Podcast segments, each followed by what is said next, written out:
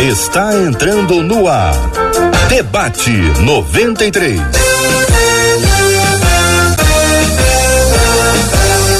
Realização 93 FM. Um oferecimento Pleno News. Notícias de verdade. Apresentação J.R. Vargas. Alô, meu irmão. Alô, minha irmã. Ah, que fala.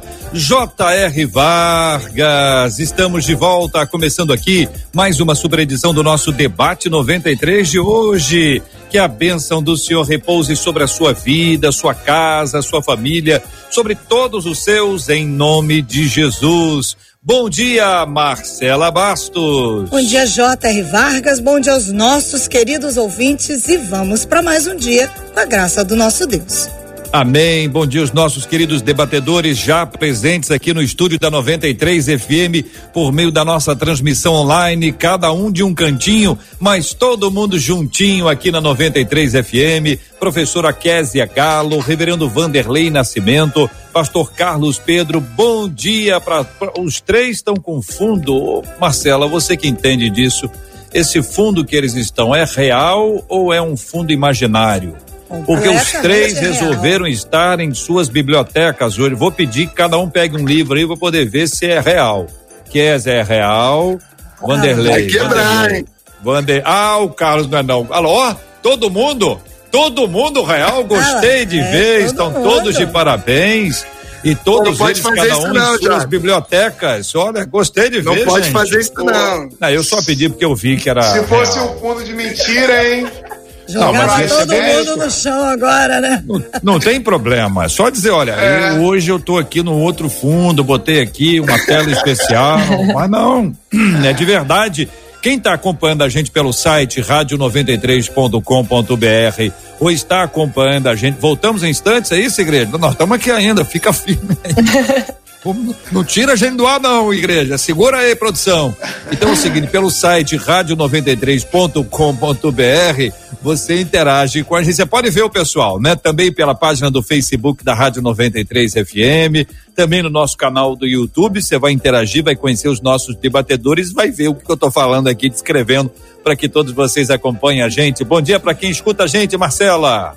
Você que nos ouve em 93,3 MHz aqui no Rio e no Grande Rio Bom dia sempre muito especial, afinal de contas, você nos permite entrar na sua casa, seu carro, seu trabalho. Bom dia para você também que nos leva através do nosso aplicativo. E aí você viaja, leva 93 FM junto e a gente é muito grato a Deus por isso. Bom dia, boa tarde, boa noite para você que vai nos ouvir depois lá no Spotify, Deezer, Apple e Google Podcast. Maravilha, muito bom dia para vocês todos. Nós podemos interagir naturalmente pelo chat do Face, pelo chat do YouTube, mas também pelo nosso WhatsApp.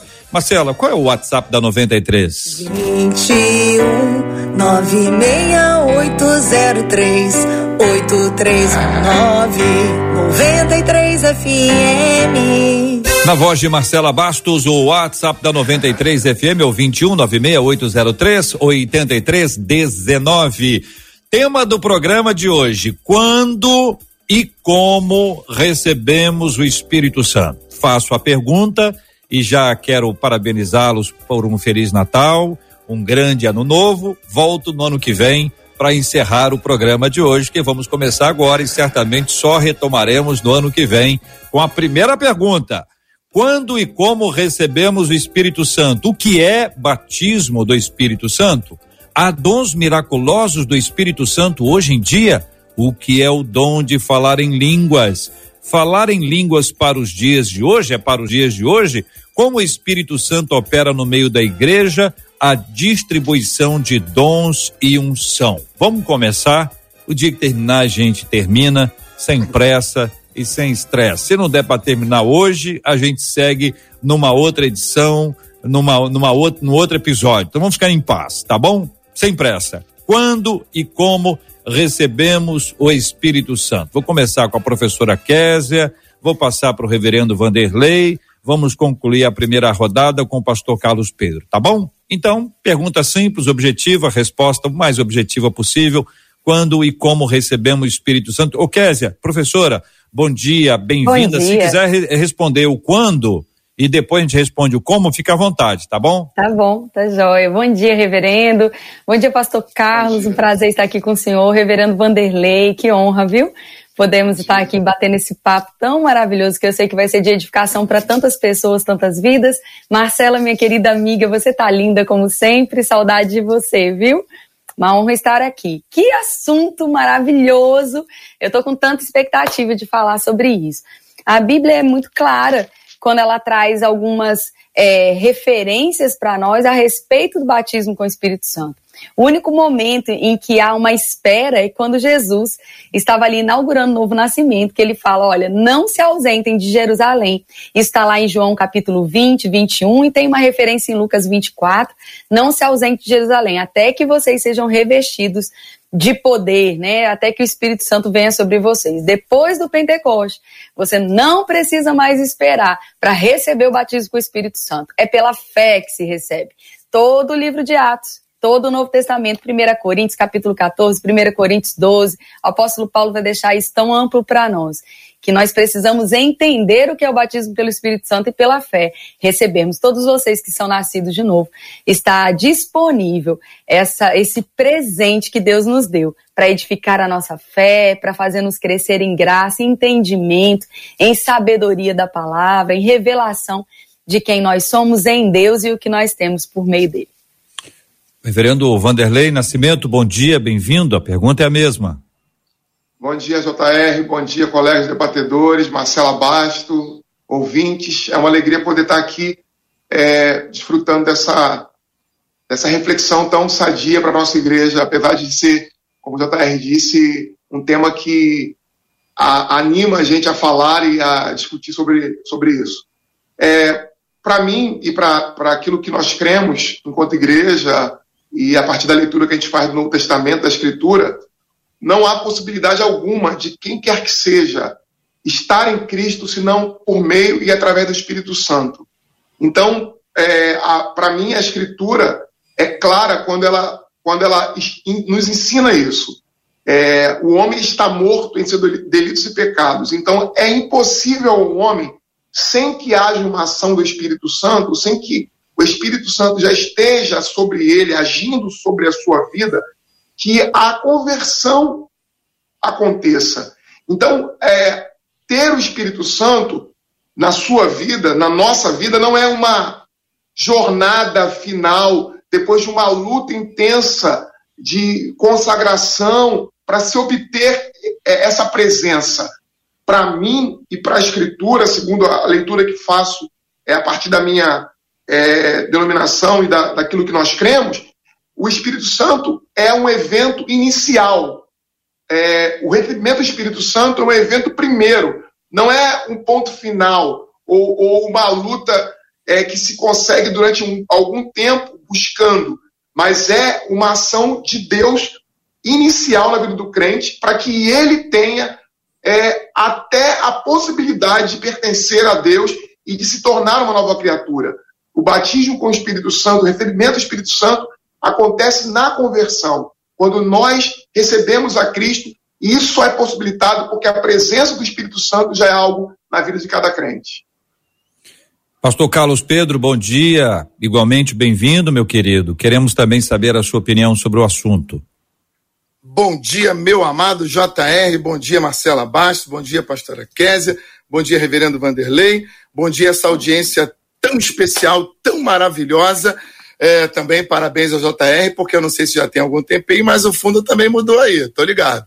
É, enfim, é, esse é um assunto, como o JR mesmo já falou, e ele, ele consegue desenhar assim, de maneira é, bacana para a gente começar é, sem, sem ficar um ano só no, na primeira pergunta, porque eu me lembro que a gente discutiu isso quatro anos no seminário e eu discuto isso há pelo menos mais uns, uns 30 ao longo da minha vida. E pelo que eu vejo, nós vamos discutir até o ano que vem. Eu me lembro que a gente entrou numa discussão parecida como essa sobre o Apocalipse, isso rendeu e rendeu demais no debate. Mas vamos falar sobre a experiência do Espírito Santo, quando é que eu recebo o Espírito Santo. E aqui eu falo não apenas por mim, mas falo pelo posicionamento teológico da minha denominação, que é uma denominação pentecostal. Uh, Jesus prometeu o Espírito Santo antes de subir aos céus, e ele disse que mandaria o Espírito Santo como seu eh, representante ou como seu sucessor, e ele nos daria uh, um outro consolador. E nós entendemos aí que o Espírito Santo ele primeiro, como Jesus disse, ele faz uma obra de convencimento no homem de forma externa para que o homem conheça o pecado, a justiça, o juízo. E na sequência, quando o homem se decide e recebe o sacrifício de Jesus na cruz, imediatamente no ato da conversão, ele recebe o Espírito Santo como promessa do Senhor Jesus. E o Espírito Santo vem imediatamente morar nesse ser humano uh, uh, no ato da conversão. É, esse é o primeiro ponto. E aí, mais tarde, um pouquinho, a gente vai falar sobre o que nós, pentecostais, classificamos como a experiência do batismo no, no Espírito Santo ou como o revestimento de poder. Muito bem. Então, nós temos aqui o quando e como recebemos o Espírito Santo. Vou tentar descrever e aí, por favor, façam as suas intervenções aqui, como vocês sabem, democraticamente, sem nenhum estresse. Graças a Deus por isso. Primeiro, nós recebemos o Espírito Santo quando Deus determina. A vontade é dele e o Espírito Santo é Deus. Eu não determino quando eu vou receber o Espírito Santo. Eu não determino quando o outro vai receber o Espírito Santo. A determinação de quem recebe, quando recebe o Espírito Santo é divina? Posso afirmar isso? Estou apresentando como afirmação. A decisão para quem quer ou para quem vai receber o Espírito Santo, ela é prioritariamente divina ou não exatamente assim? Já até que... divina, mas estabelecido. Como? Pode Pastor falar, Carlos. Pastor. Não, o senhor começou, é pode divina, depois falar. Perdão, não deu para a gente existe... entender. Como vocês falam juntos, peraí, vamos lá. Pastor Carlos Pedro, pode responder. Vamos lá. É divina, mas é ela já está pré-estabelecido. Porque Jesus disse que nós receberíamos o Sim. outro consolador. Então, Sim, é um quem substituto. estabeleceu foi Deus. Eu tô, exatamente Isso. o que o senhor está falando com, disse, confirma. É divina. Então, Paulo disse que o Espírito Santo mora em nós. Se ele veio morar em nós, essa experiência ela acontece no momento em que nós recebemos esse sacrifício de Jesus, confessando a Jesus como nosso Salvador. Então é uma experiência divina, divina. E, e, é pré-estabelecida, nós podemos dizer assim, a então. experiência do Espírito Santo. É, é, eu, tô, eu tô querendo, é, depois a gente vai falar sobre, o senhor usou a expressão experiência do Espírito Santo três vezes já, e eu estou tentando é, aqui que a gente faça. É a minha assim. denominação quer colocar Não, isso muito claramente. Sim, né? perfeito. Não, mas a, a, a, intenção é que, a despeito de qualquer coisa, a gente fale daquilo que está registrado. E aí é exatamente esse é o ponto. Quer dizer, a determinação, seja desse jeito, ou daquele jeito, ou daquele outro jeito, ela é divina. Estou querendo dar um autor para a ação. Quem é o autor de, dessa ação? Entendeu? Então, o pastor Carlos Pedro entende que o autor é, é Deus. Professora Késia, por favor. Eu acredito que existe uma. A, é, é, às vezes a gente coloca as perguntas de uma forma que a nossa resposta ela pode caminhar para um lado muito subjetivo, né? Quando a gente fala sobre o autor das coisas, é claro que é Deus. Certo. Até porque o Espírito Santo é Deus. Certo. Então é óbvio que é Deus. Agora, quando Jesus veio e morreu naquela cruz, ele morreu para todos aqueles que creem. Então, a partir do momento em que eu creio naquilo que Deus já fez em Jesus, eu estou apto a receber a Jesus e, consequentemente, nascendo de novo, ter o Espírito Santo habitando de mim. Mas o cuidado aqui é que não é uma determinação de Deus quem vai ou não receber isso, como se Deus pudesse ou fizesse escolhas a respeito de para quem ele está é, dando o, a graça da salvação e para quem ele está tirando isso. A salvação foi para todos. Até porque, se não fosse assim, e acho que esse daqui nem é o tema principal, porque a gente entraria aqui em arminianismo, calvinismo e outras, outras coisas por aí. Mas eu acho que é válido aqui, por conta da pergunta, esclarecer o seguinte: se alguém que entende que é, não foi chamado, não foi escolhido por Deus, para aceitar a Jesus e ser batizado pelo Espírito Santo, e essa pessoa não o aceita porque entende que Deus não escolheu, eu entendo que essa pessoa está fazendo a vontade de Deus. Ela não está contra a vontade de Deus, porque ainda que ela quisesse, ela não poderia, uma vez que Deus não deixa.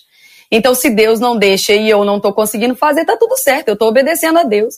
Eu não posso ser punido por algo que eu estou fazendo em obediência a Deus. Então, dessa forma, a gente caminha para um lugar muito perigoso, porque quando Jesus morreu naquela cruz, ele morreu por todos. E a salvação está disponível para quem crê. E a partir do momento em que a gente aceita Jesus como Senhor e Salvador da nossa vida, a Bíblia diz que o Espírito Santo vem habitar dentro do nosso homem interior, que agora é recriado, nosso espírito, que nasceu de novo, é recriado. E ele tabernacula, então ele faz de nós morada. Na velha aliança, ele vinha sobre, ele bate, ele vinha como uma visita. Mas agora ele é habitação, ele mora dentro de nós, ele está conosco. Ele é a evidência de que nós temos, nós somos agora de fato filhos de Deus. Romanos 8 diz: se são guiados pelo Espírito, de fato são filhos. Como é que nós sabemos disso? Tendo o Espírito Santo como habitação dentro de nós. O Espírito testifica com o nosso espírito que somos filhos de Deus. É o que declara as Escrituras. Então, eu quero ressaltar que a pergunta ela não tem outra intenção além de estabelecer o autor dessa ação. O processo é o que a professora Kézia está respondendo, está falando do processo. Então, o processo você pode ter interpretação A, interpretação B, C, D, E, I, F, G até Z. Mas o autor, quem é que começou isso, até para dizer, senhora, você vai ter vida, quem é que nos deu vida? Você é, é o autor. Então, para a gente entender, porque vocês sabem muito bem que existem várias afirmações que declaram você vai fazer isso, porque a decisão aparentemente é unicamente do, do indivíduo, exclui Deus. E tem algumas pessoas que dizem hoje vai ser assim sensado, como se pudesse determinar o que vai acontecer, uma vez que quem determina o que vai acontecer ou não vai acontecer é o Espírito Santo. Então a ideia é a gente pontuar tão somente o autor, aquele que envia o Espírito Santo, aquele que é Deus conosco, né? Aquele que vai trazer essa revelação sobre quem Jesus disse: "Não vos deixarei órfãos". Então esse processo lindo espiritual, ele nasce em Deus. É a palavra do pastor Carlos, é a palavra da professora Kézia. Reverendo Vanderlei, o senhor concorda? Sim, eu concordo. Ah, nasce em Deus. Quando você fala e reafirma isso, não é uma questão é banal, porque alguns podem considerar que o Espírito Santo é apenas uma força que pode ser manipulada por uma, por um, uma liderança religiosa que a detém, como se o Espírito Santo pudesse ser coagido a agir de acordo com propósitos pré-definidos por estes.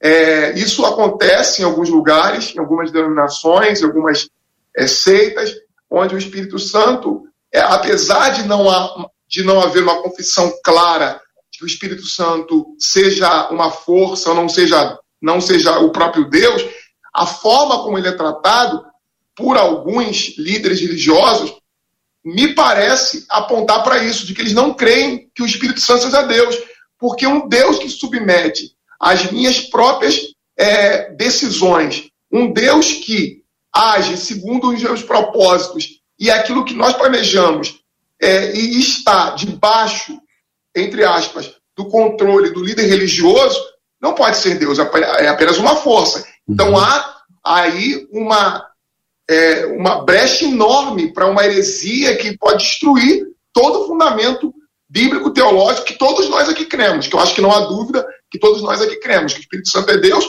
e por isso ele tem essa liberdade o Espírito sopra onde quer, o Espírito age segundo seu propósito. O Espírito é Deus, ele é Deus. Ok, então a pergunta é quando e como recebemos o Espírito Santo, uma vez que o autor da ação é Deus. Aí a pergunta é: quando nós recebemos, é no processo da conversão, o que gera a conversão é o Espírito Santo, é ele que nos convence do pecado, da justiça e do, do juízo, mas especialmente aqui quando ele nos convence, ó, você é pecador, você está perdido, você precisa do, do, do, do Salvador, você precisa de alguém que te liberte do império das trevas e te transporte para o reino do Filho do seu amor. Você não tem condições de fazer isso sozinho, você precisa dessa saída espiritual, que é uma saída divina. Então a gente tem esse quando. E aí o como recebemos, nós temos aí agora talvez algumas interpretações diferenciadas.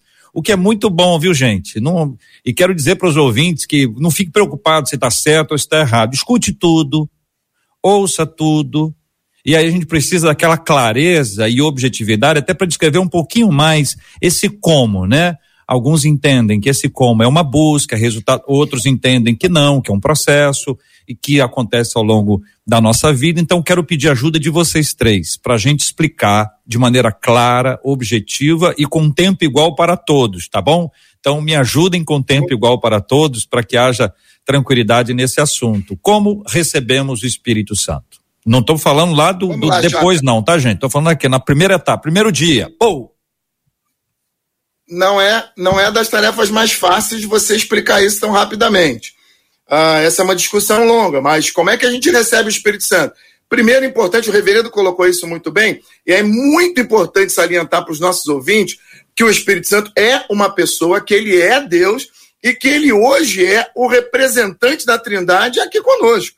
Então, nós, às vezes, até nos relacionamos muito, falando na pessoa do Pai, na pessoa de Jesus, esquecemos de nos relacionarmos com o Espírito Santo como uma pessoa da Trindade. Às vezes a gente relega o Espírito Santo a uma, a uma força ou, ou até uma pessoa da Trindade menor, quando na verdade o Deus que está conosco hoje é o Espírito Santo, porque Jesus disse: Eu vou para o Pai, mas eu vou enviar a vocês o Espírito Santo. Então, ele é o Deus que está conosco hoje no nosso dia a dia. Eu costumo dizer na EBD que o que Jesus fazia com os discípulos, o que Jesus fez com os discípulos, o Espírito Santo faz conosco hoje, até pela questão de ser um espírito, ele consegue estar em todos os lugares. Então, ele é uma pessoa. Esse é um dos atributos dele, a pessoalidade.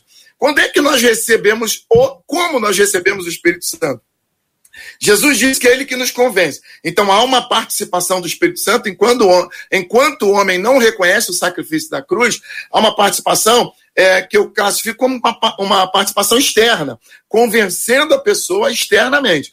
No momento em que eu me convenço do meu estado pecador, que eu me convenço de que a, a salvação e a redenção do homem está na, no sacrifício de Jesus na cruz, e que eu creio no sacrifício de Jesus na cruz, acontecem alguns passos instantâneos na vida do ser humano, como é, o, o, processo da justificação, é, o, o, processo da, da, da, da, redenção do homem em si, e que nesse momento, milagrosamente, instantaneamente, o Espírito Santo vem morar em nós. E ele passa a fazer morada em nós no momento em que nós nos convertemos. Ponto. A partir daí, nós temos o que eu classifico na IBD como o pacotão do Espírito Santo, porque ele vem com tudo que tem direito.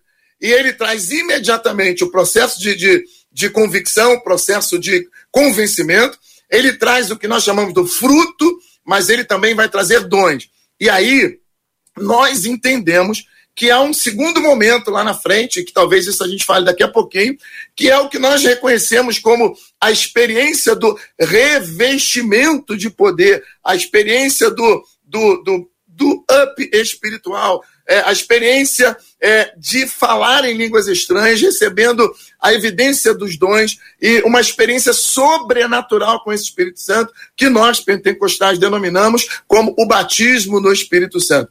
Mas a, o recebimento do Espírito Santo é inegável, é consenso de que ele acontece no momento em que nós é, recebemos a mensagem da cruz e, e aceitamos o sacrifício de Jesus. Pergunta objetiva numa linha do tempo, tá bom?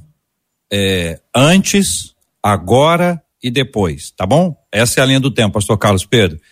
É, nós estamos aqui no antes, no agora, agora é a conversão, tá? Agora é Isso. a conversão. Antes, agora e depois. Em que momento tem esse primeiro impacto aí da ação do Espírito Santo? É no antes? Agora. É no agora. Ok. Professora. Késia, reverendo Vanderlei, comecem pela linha do tempo, por favor, para ajudar. Antes, agora ou depois? Para mim, antes. É aí é que entra as, as nossas divergências e são normais. A multiforme graça de Deus se revela a cada um. Não há, não há para mim, como pensar uma conversão se o Espírito Santo não agir antes. Não é no processo, é antes do processo começar. O Espírito Santo vai agir antes que a conversão aconteça. E, e há uma distinção de termos para nós, pelo menos assim como nós lemos a Escritura, de que não é um processo no qual eu participo. A conversão é um processo no qual Deus age de forma é, plena, fazendo com que, no meu estado de miséria, no meu estado de pecado, na minha morte espiritual, como vai dizer Paulo no capítulo 2 de Efésios, estávamos nós mortos, delitos e pecados, nós fomos é, é, ressuscitados, nós fomos vivificados, nós fomos acordados. E ele vai usar diversas é, metáforas para descrever esse acontecimento. Então, antes desse acontecimento, não há vida em mim, não há nenhuma inclinação em mim para o bem. Eu não, eu não, eu não aceito a Cristo. É Cristo que me convence de que Ele é Senhor na minha vida e me dá os recursos necessários para que eu compreenda. E se Cristo não me der esses recursos, eu continuarei a vida inteira perdido, morto, sem qualquer inclinação para entender essas coisas. É, só, só vão acordar e, e se arrepender e se convencer aqueles a quem Deus se dirigir diretamente e, através do Espírito Santo, fazer com que eles compreendam essa graça. É, quando nós pensamos isso, alguns argumentam dizendo: ah, mas então aqueles que não, que não conhecem a Cristo, não, eles não são responsáveis pelos seus atos. Não, pelo contrário, todos nós somos responsáveis pelos nossos atos. Por quê? Porque todos nós, lá em Adão, recebemos recebemos a liberdade, aquilo que chamamos de livre-arbítrio, e que só existe lá em Adão e em lugar nenhum mais, porque somente ele tinha é, toda a possibilidade de escolher o bem, escolher o mal, escolher o mal, e uma vez que escolhe o mal, ele está impossibilitado, assim como nós, de escolher novamente o bem. O mal o tornou é, completamente insensível a Deus e completamente sensível a, a qualquer manifestação espiritual. Então é o próprio Deus que precisa, naquele momento da conversão, agir sobre os eleitos, sobre os crentes, para que, uma vez que, ao olhar para toda a massa de pecadores caídos, mortos em delitos e pecados, Deus age com misericórdia e, ao escolher os seus eleitos, ele os dota com este espírito antes da conversão, para que a conversão se torne uma possibilidade. Então, antes da conversão, o Espírito está agindo para convencer do juízo, do pecado, de tudo isso. E é o Espírito Santo que vai quebrantar o coração, é o Espírito Santo que vai trazer o arrependimento, é o Espírito Santo que vai trazer tristeza sobre o pecado, vai trazer compreensão do que é essa distância de Deus, e aí o ser humano vai se voltar para Deus por livre vontade, mas porque antes o Espírito Santo agiu. Há uma dinâmica tensa, porque ao mesmo tempo que é Deus que começa essa obra, o homem vai responder, mas depois o Espírito Santo age. Então ali começa a obra do Espírito Santo na vida de cada, de cada um, de cada crente. A gente pode desenvolver depois mais sobre esse tema, porque ele tem desdobramentos que a gente vai ver aí no, no debate, eu acredito que sim. Professora Késia Galo, a linha do tempo, antes, agora ou depois? Agora. Agora. Agora. Com certeza, concordo com o pastor Carlos. É, eu, eu acho, de novo, muito, muito é, pouco fluido a gente colocar as coisas de forma tão estáticas, né? Porque aí, de novo, a gente sai do debate a respeito do batismo com o Espírito Santo e entra na linha é, da predestinação, das linhas de interpretação.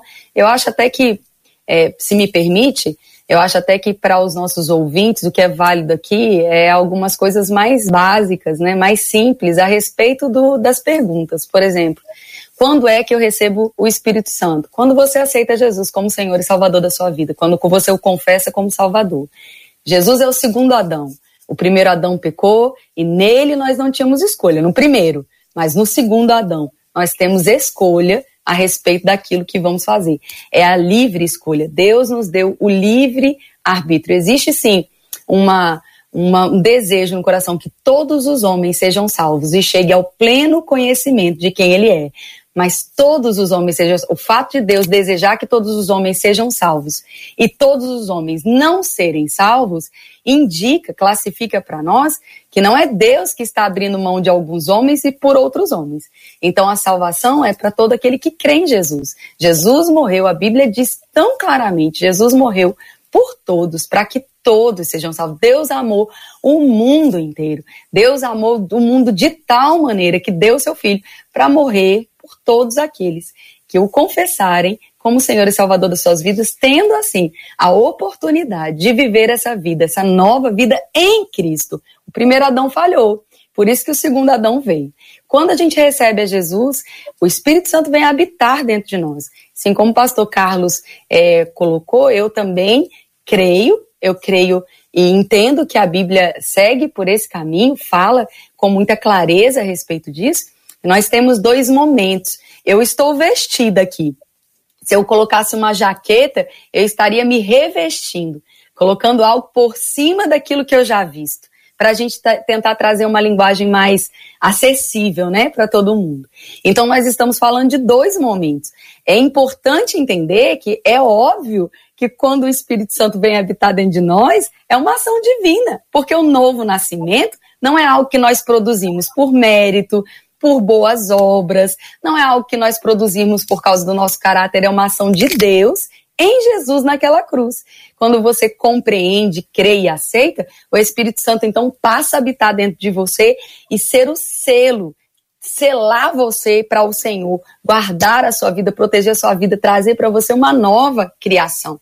É obra de Deus, é obra do Espírito Santo, mas existe a sua concordância ou não, porque Deus é um cavalheiro, ele não vai vir, ele não vai afrontar o seu querer, nem tampouco vai deixar. Ah, eu quero, mas eu não fui escolhido, então eu tô a, a, a a deriva. Não, Deus está oferecendo. O tempo todo a Bíblia diz a respeito do que é proposto. Deus não está impondo, ele está propondo. Você quer, eu estou propondo para você dois caminhos. Escolhe o caminho da vida. É o desejo de Deus que todos os homens sejam salvos. Eu enviei Jesus por todos. A salvação, meu irmão, você que está me ouvindo agora, Deus quer alcançar você. Sabe como é que você é alcançado? É pela palavra, pela pregação da palavra. Quando você está ouvindo, fé é gerada no seu coração. Porque muitas pessoas não estão tendo a experiência do novo nascimento porque elas não ouvem. Se não ouvir, como é que vão crer? Mas se estão ouvindo, fé está chegando. Se fé chega, é uma decisão. Você aceita? Se você aceita, o Espírito Santo vai habitar dentro de você e você vai se tornar uma nova criatura. Posteriormente a isso, não precisa ser por causa de tempo, mas posteriormente a isso, você tem o revestimento do Espírito Santo, que não é um acessório de carro. Algumas pessoas, alguns cristãos estão achando, ah, eu não quero banco de couro, eu não quero. O Luciano Subirá, nosso querido pastor Luciano Subirá, fala sobre isso com genialidade. O Espírito Santo é tão fundamental que Jesus disse: Olha, não se afastem daqui. Não façam tudo que eu mandei vocês fazerem, até que do alto vocês sejam revestidos de poder. Não é um pedido, não é algo que Deus falou, se vocês quiserem, fiquem à vontade quanto a isso. Não, vocês precisam para que vocês sejam eficazes naquilo que vocês vão fazer. Mas, de novo, nós respeitamos aqui as linhas doutrinárias, as linhas de pensamento. Mas eu acho válido é, colocar para os nossos ouvintes essa, essa diferença entre esses dois momentos e a experiência do batismo com o Espírito Santo e do nascimento, do novo nascimento e ser habitação do Espírito Santo para que ajude a maioria das pessoas.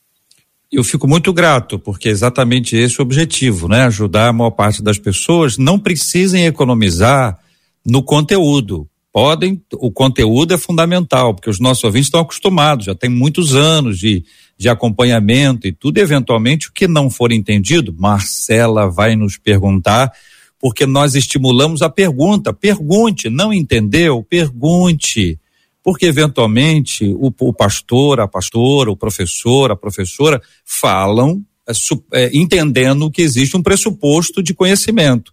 Aí se disse, eu não estou entendendo nada, então você pergunta que eles vão responder. E como sempre, queridos, respeitando cada posicionamento.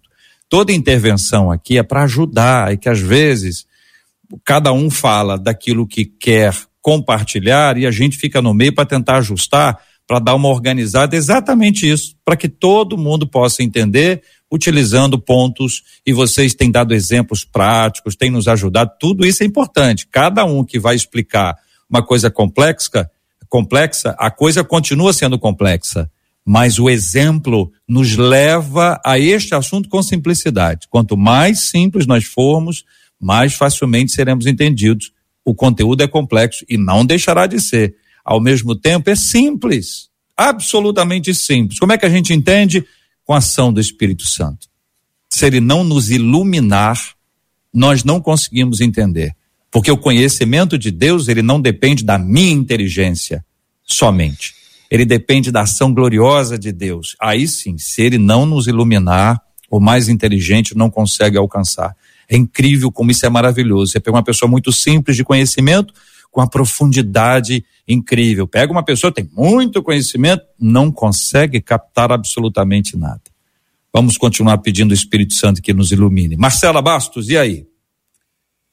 JR, olha, as perguntas estão chegando. É, como as perguntas têm muitas a ver com dom de línguas, e você vai chegar lá daqui a pouquinho. Eu vou, Será? Eu, ou daqui a pouquinho no próximo, na continuação, eu vou me abster de trazer essa pergunta, essas perguntas agora. É, tem, por exemplo, uma ouvinte que inclusive pede para trazer uh, o texto de Atos 8, de 5 a 16 para poder falar do como. Então, vamos ficar nessa questão aqui, depois a gente vai para a questão do dom de Pega o texto é aí, o vamos tem. ler o texto então. Vamos ler então, o texto para os nossos ouvintes, para que todos estejam aí dentro da mesma observação bíblica aí. Fique à vontade. Atos 8, verso 5, segundo que a Luciara Henriques pediu para a gente aqui no Facebook, versos 5 a 16, que diz assim: Filipe, descendo a cidade de Samaria, anunciava-lhes a Cristo. As multidões atendiam unânimes às coisas que Filipe dizia, ouvindo-as e vendo os sinais que ele operava. Pois os espíritos imundos de muitos possessos saíam gritando em alta voz, e muitos paralíticos e coxos foram curados. E houve grande alegria naquela cidade. Ora, havia certo homem, chamado Simão, que ali praticava mágica, e iludindo o povo de Samaria, insinuando ser ele grande vulto, ao qual todos davam ouvidos, do menor ao maior, dizendo: Este homem é o poder de Deus, chamado grande poder. Aderiam a ele porque havia muito os iludira com mágicas. Quando, porém, deram crédito a Filipe, que os evangelizava a respeito do reino de Deus e do nome de Jesus Cristo, iam sendo batizados, assim homens como mulheres. O próprio Simão abraçou a fé e, tendo sido batizado, acompanhava Felipe de perto, observando extasiado os sinais e grandes milagres praticados. Ouvindo os apóstolos que estavam em Jerusalém, que Samaria recebera a palavra de Deus, enviaram-lhe Pedro e João, os quais, descendo para lá, oraram por eles para que recebessem o Espírito Santo. Verso 16. Porquanto não havia ainda descido sobre nenhum deles, mas somente haviam sido batizados em o um nome do Senhor Jesus. Muito bem, agora nós vamos ouvir os nossos três de, de, debatedores sobre o sentido que aí está. Antes, quero fazer um parênteses. Não faz sentido briga por esse assunto. Não. Ok? Não faz sentido. Porque uma vez que você, qualquer pessoa, brigar, não, não vocês três, tá? Fique tranquilo, estou falando no sentido mais amplo. As pessoas brigarem por esse assunto é exatamente o contrário do que o assunto nos propõe. Então, não tenha estresse. Escute tudo, tem sua posição, mantenha sua posição, fique tranquilo. Vamos em frente com a graça de Deus. Sobre o texto bíblico, gente, vamos lá.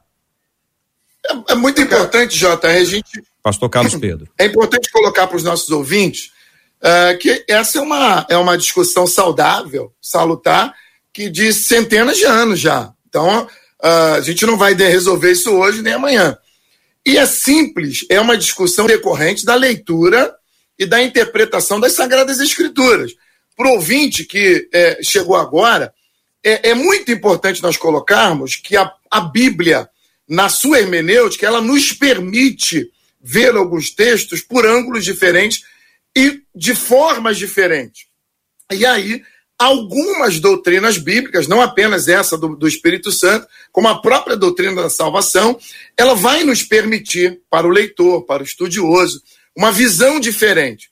E eu louvo a Deus porque aquilo que nos faz divergir é muito menor do que aquilo que nos une. Então é, é uma discussão absolutamente saudável.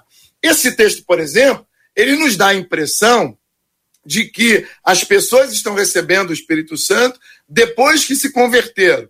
Não é exatamente isso. O que acontece é que a experiência do Espírito Santo ela é nova né, em todo o mundo. Ela aconteceu em Jerusalém e os crentes que estão ouvindo o Evangelho de João ainda não receberam essa informação, não receberam essa promessa. E aqui os apóstolos chegam e essa promessa alcança os de Samaria. E é nova para eles, é uma experiência que está chegando para o mundo fora do ambiente judaico, fora do ambiente de Jerusalém. E aí acontece o que nós lemos aqui nesse capítulo, que vai acontecer de novo lá em, Atos 19, é a mesma experiência. Mas nós precisamos compreender que, quando nós deixamos de crer no Evangelho de João e passamos a crer e entender o Evangelho de Jesus, que é o Evangelho da graça, o Espírito Santo vem morar em nós instantaneamente no momento da conversão. Até agora, o único ponto divergente que nós encontramos aqui é a experiência dos tradicionais, na, na voz do, do, reverendo Vanderlei, que coloca é, a participação do Espírito Santo em nós antes da conversão.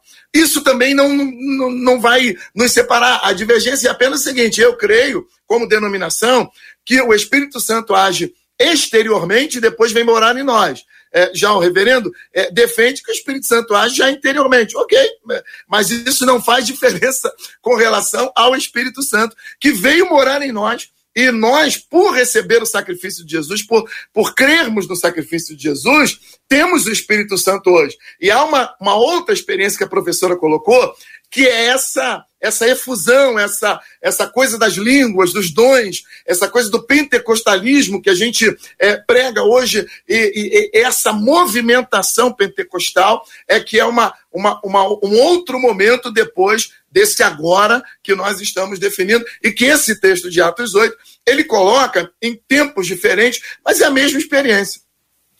Posso, é... posso falar, JR? Claro, Desculpa. professora Késia. É, eu, eu gosto muito de, desse texto de uh, Atos 8, principalmente dos versos 14 a 18, porque traz tanta clareza, né, como a gente tem dito aqui. É tão interessante que no verso 16 é dito assim: porquanto o Espírito Santo ainda não havia sido derramado, na Bíblia King James diz, sobre Samaria, ou não havia sido dado ao povo de Samaria, porque, como o pastor Carlos disse, para o povo de Samaria, que não estava em Jerusalém, esse acontecimento ainda era muito recente, era de poucos dias, né? Mas olha que interessante o verso 17. Sendo assim, à medida que Pedro lhes impunham as mãos, recebiam então agora o Espírito Santo. Por quê? Porque eles apenas tinham sido batizados no batismo das águas. Então ele está falando aqui sobre dois momentos diferentes. Nós sabemos que o batismo nas águas, né, essa, esse momento tão marcante, tão maravilhoso na nossa vida, é um testemunho exterior daquilo que aconteceu no nosso interior. Quando nós estamos sendo batizados nas águas, nós estamos dando um testemunho público do novo nascimento. Nós estamos testemunhando as pessoas que nós morremos com Cristo e nascemos para uma nova vida com Ele. E agora somos habitação, selo do Espírito Santo, temos uma nova vida, não vivemos mais para nós mesmos, mas vivemos agora a vida que temos em Cristo Jesus. Esse é um momento. E o outro momento, e aí acho que entra mais na pergunta que Marcela colocou, é que era através da imposição de mãos, eles receberam o batismo com o Espírito Santo. Então, vejam aqui que havia não só um ensino dos discípulos, né, esclarecendo como Pedro fez tão bem em Atos 2, que pregou daquela forma tão maravilhosa e no final da sua pregação, cheio do poder, cheio do Espírito, cheio da sabedoria divina, 3 mil pessoas se convertem e são cheias do Espírito Santo, ou seja, as duas coisas acontecendo ao mesmo tempo, de forma tão maravilhosa, dessa mesma forma, como nós vemos aqui.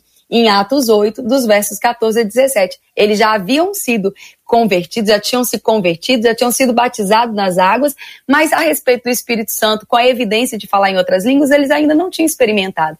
E através da imposição de mãos. Então, isso aqui é algo muito interessante, porque Hebreus capítulo 6 fala da doutrina elementar de Cristo. E ela traz para nós que uma das formas, e aí vem o como, eu acho que eu tô, tô tentando resgatar aqui a pergunta da ouvinte, né? O como uma das doutrinas que nós temos na Bíblia, a doutrina fundamental de Cristo, é a imposição de mãos, tanto para receber a cura quanto o batismo com o Espírito Santo. Então, de novo, fazendo aquela diferenciação. Para você receber o batismo, o batismo com a evidência de falar em outras línguas, existem algumas evidências bíblicas mostrando da imposição de mãos, do ensino sobre o que aconteceu em Atos 2 quando para você receber o batismo no Espírito Santo, para você ter o Espírito Santo habitando dentro de você, isso acontece quando você declara Jesus como Senhor e Salvador da sua vida, nascendo de novo, se tornando uma nova criatura. Então são dois momentos da obra do Espírito Santo em nós e sobre nós. Por isso que a Bíblia diz que em Atos 2, quando Pedro vai pregar, ele fala: O que vocês estão vendo agora que foi profetizado por Joel, que sobre vocês haveria o revestimento de poder, porque dentro de nós flui os rios de água viva, que é a presença do Espírito Santo, que é a vida de Deus. Então são duas experiências dentro de nós, no novo nascimento, e sobre nós, com o revestimento, ou batismo, ou o poder liberado do Espírito Santo, para efetuarmos é, a obra com mais. É, edificação, com mais evidências de poder, para nos tornarmos testemunhas mais eficazes, para termos discernimento de espírito. E aí nós vamos entrar em outros, outros tópicos que esse assunto envolve. Mas eu acho que dessa forma a gente consegue compreender essas duas experiências e as pessoas vão falar, de repente, ah, eu só conhecia uma, ou eu achava que tudo era a mesma coisa. Eu achava que alguém que já tinha vivido uma não precisava viver a outra. A gente sabe que eu, eu como a experiência de professor, eu recebo alunos com todo tipo de dúvida, com todo tipo de, de pergunta, com todo tipo de questionamento, dizendo, mas, mas eu sempre aprendi que era uma coisa só. Eu nunca ouvi que era, é, é, como diz Atos 19, nós nunca nem sequer ouvimos falar que existe o Espírito Santo. Eu recebo alunos assim o tempo todo dizendo: Não, eu sou crente há 30 anos, mas eu nunca nem ouvi dizer a respeito do Espírito Santo.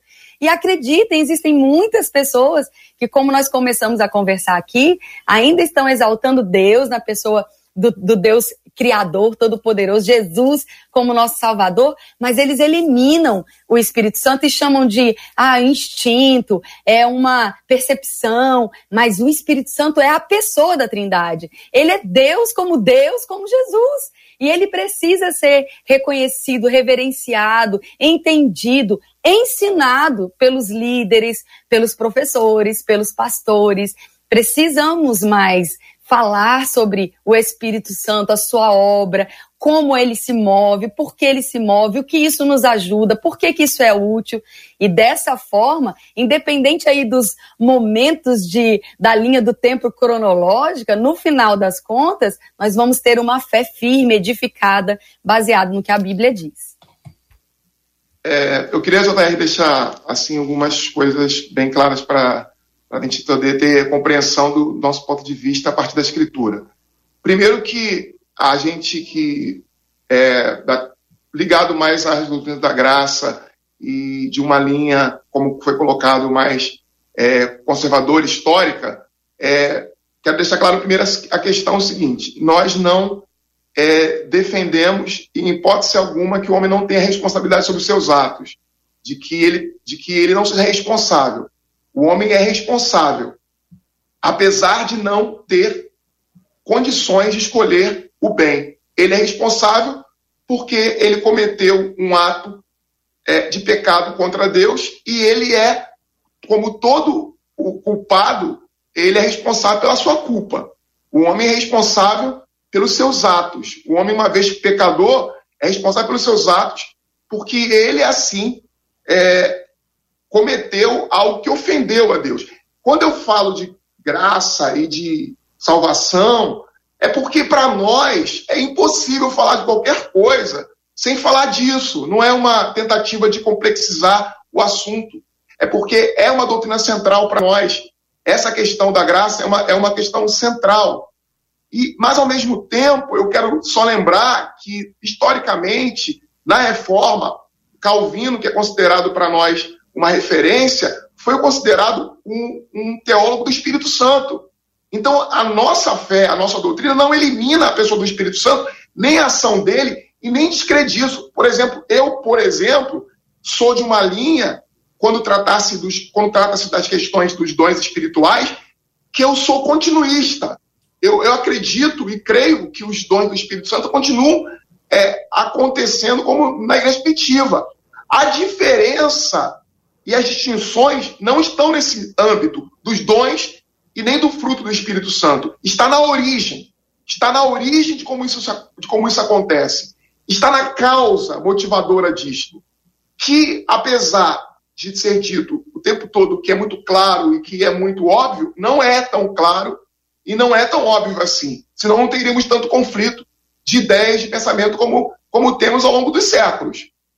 Não é uma questão simples, não é uma questão clara. É uma questão que merece uma dedicação maior da nossa parte para que nós tenhamos uma compreensão melhor. Quando eu estou dizendo com relação ao a, que o Espírito Santo antecede, é porque vejo na impotência do homem, na incapacidade, na morte espiritual do homem, a impossibilidade dele se chegar a Deus. Ele não escolhe por Deus. Deus escolhe pelo homem.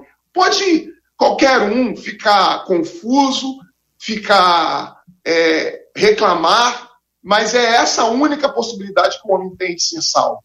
Que Deus olhe para nós, que ele tenha misericórdia de nós e que ele resolva agir com misericórdia para nós, para conosco. Isto é um ato de graça, isto é um ato de misericórdia. Eu não mereço, eu não faço por merecer.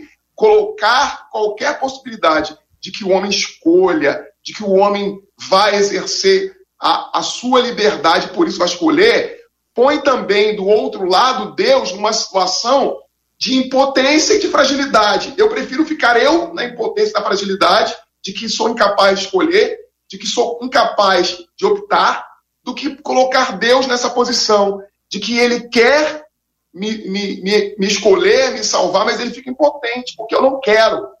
E eu impossibilito. Eu, eu sou alguém que, que tem o poder de resistir a Deus e de dizer a Ele: Eu não quero o seu espírito, eu não quero estar em comunhão contigo, eu rejeito, eu não rejeito. Não há essa possibilidade em mim. A graça é irresistível. Quando sou alcançado por ela, ela me toma, queira eu ou não. Eu sou absolvido pelo Eterno. O Eterno me toma para si. E é a única possibilidade que eu tenho de pertencer a Ele, se Ele me tomar para si. Caso isso não aconteça da parte dele, eu jamais serei alcançado. Eu não exerço fé por minha conta. Eu não recebo o Espírito Santo porque eu quero. Eu recebo o Espírito Santo porque é um dom. Ele me é dado. E aí alguém pode pensar, mas qual a justiça disto? Qual é o mérito disso? Nenhum. Porque a salvação é exatamente não ter mérito algum. A salvação é pura graça. É puramente Deus agindo, do início ao fim.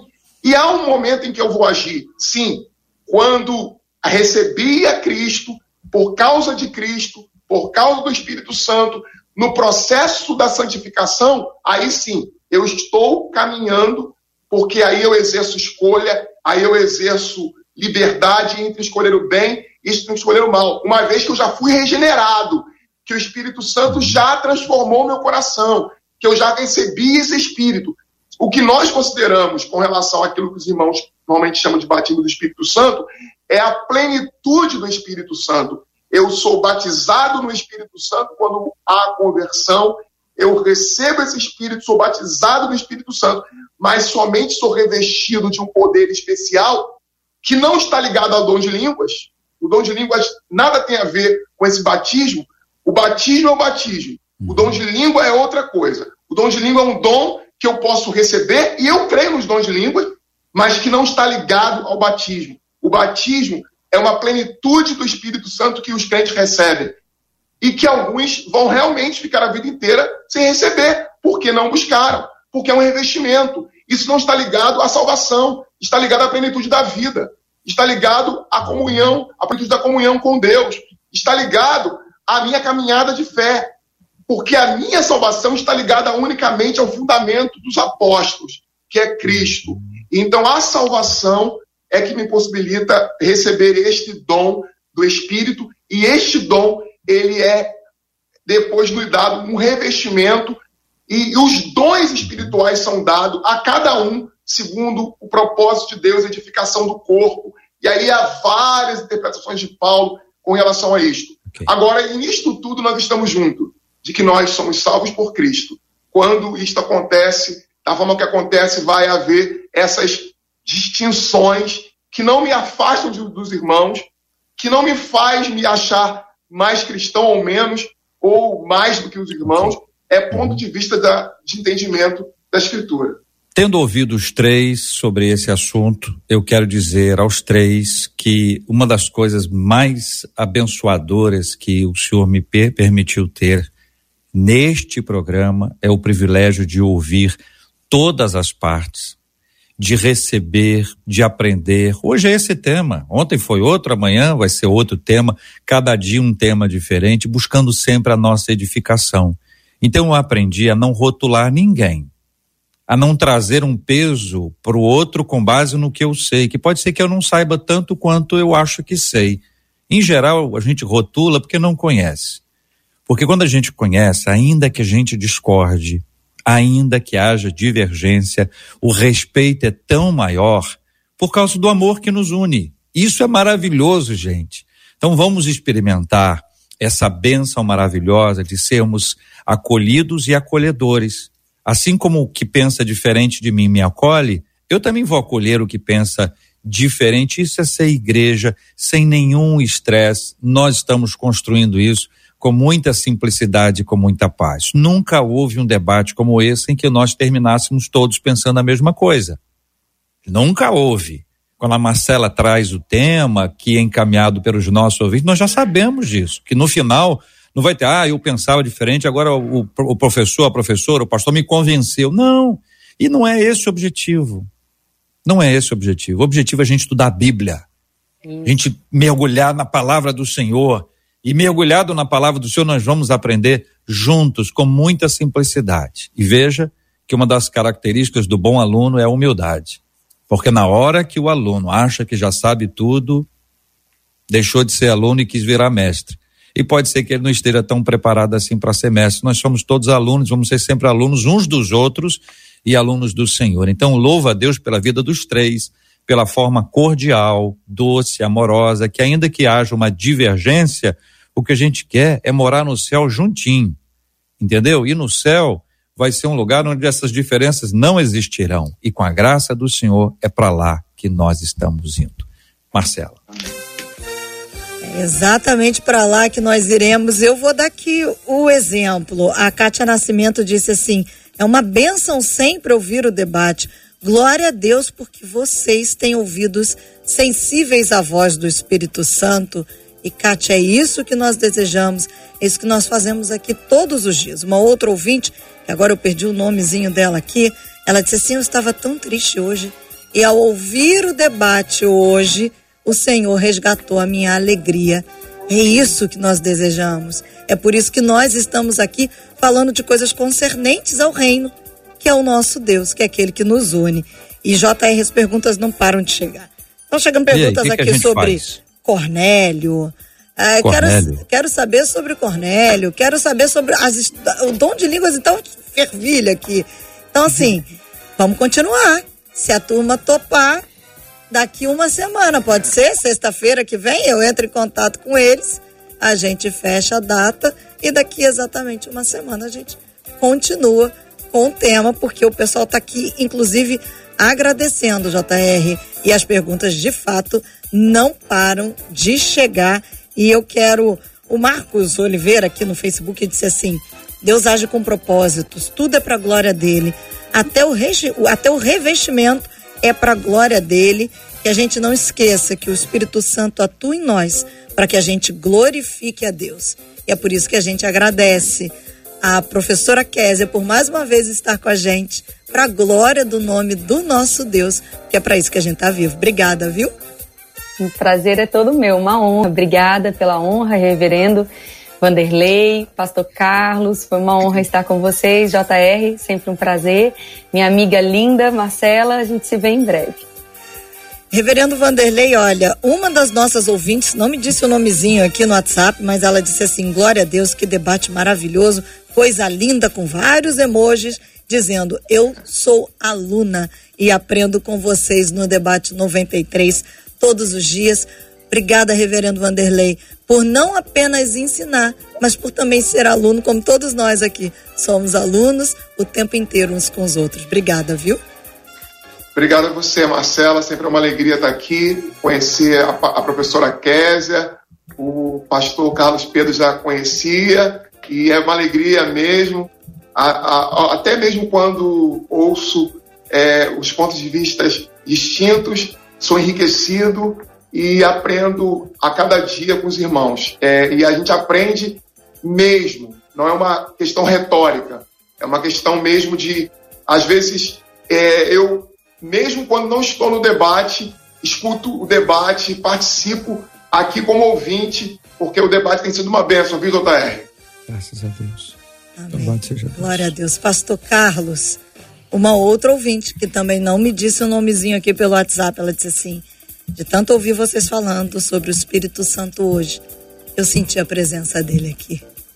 Obrigada, Pastor Carlos, por fazer parte desse mover do Espírito Santo de Deus vai muito além daquilo que a gente pode imaginar. Glória a Deus, isso é, é, é, maravilhoso, porque o Espírito Santo ele está conosco, agindo sempre enquanto nós falamos aqui, enquanto nós compartilhamos um pouco daquilo que temos visto e ouvido, ele vai trabalhando na vida das pessoas. É um prazer, prazer estar com a professora Kézia, pastor, prazer estar com o reverendo Vanderlei, minha querida Marcela, Jota, uma alegria muito grande, é um prazer enorme sempre poder é, desfrutar aqui, fomentar um pouquinho a discussão para que os irmãos em casa também possam é, aprendendo, procurar o conhecimento, enfim, todos nós vamos crescendo juntos e eu sou grato a Deus por esse privilégio. A Maria Ivone aqui no YouTube disse assim: Nós aprendemos uns com os outros sempre, e é verdade, Maria Ivone. Esse é o princípio aqui do debate 93. E a Maristela da Silva aqui no Facebook disse assim: "E sexta-feira tem mais". Mas ó, Maristela, segunda-feira já começa mais. E aliás, aproveito e já digo, segunda-feira é a continuação do debate sobre a paternidade de Deus. Começamos na segunda-feira. Essa foi uma semana de continuidade, né? E começamos falando sobre a paternidade de Deus. Segunda-feira não perde. Vamos continuar falando e tenho certeza que a semana que vem será uma semana cheia da presença do nosso Deus.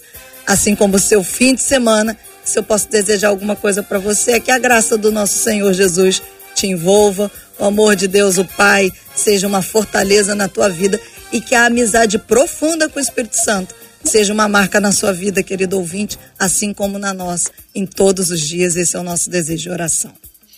Se um assunto como esse não nos levar direto para a presença de Deus e sob a intensa atuação do Espírito Santo, é porque a gente está longe de entender o que é o Espírito Santo de Deus. Cheios do Espírito Santo, nós vamos longe, meus irmãos.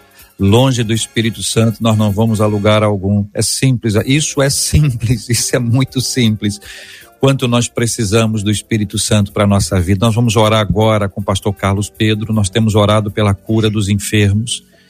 Nós temos orado pelo consolo aos corações enlutados, e consolo é ação do Espírito Santo. Se ele não agir, não haverá consolo. Palavra alguma nossa, palavra alguma nossa vai resultar em consolo, salvo se o Espírito Santo nos usar. Ele pode nos usar como agente de consolação. Chegou alguém com o Espírito Santo, haverá consolo por causa dele, não por nossa causa. Nós vamos orar ao Senhor pedindo que ele nos ajude a compreender a seguir o passo a passo, mas nunca longe dele, nunca longe dele. Lembre-se, existem fruto do Espírito e existem fruto no singular mesmo, que vão nos ajudar a entender um pouco de como é o resultado da ação do Espírito Santo em nós. E pode ter certeza, briga não tem lá, aliás, está tá na lista anterior, briga. Briga está na lista das obras da carne.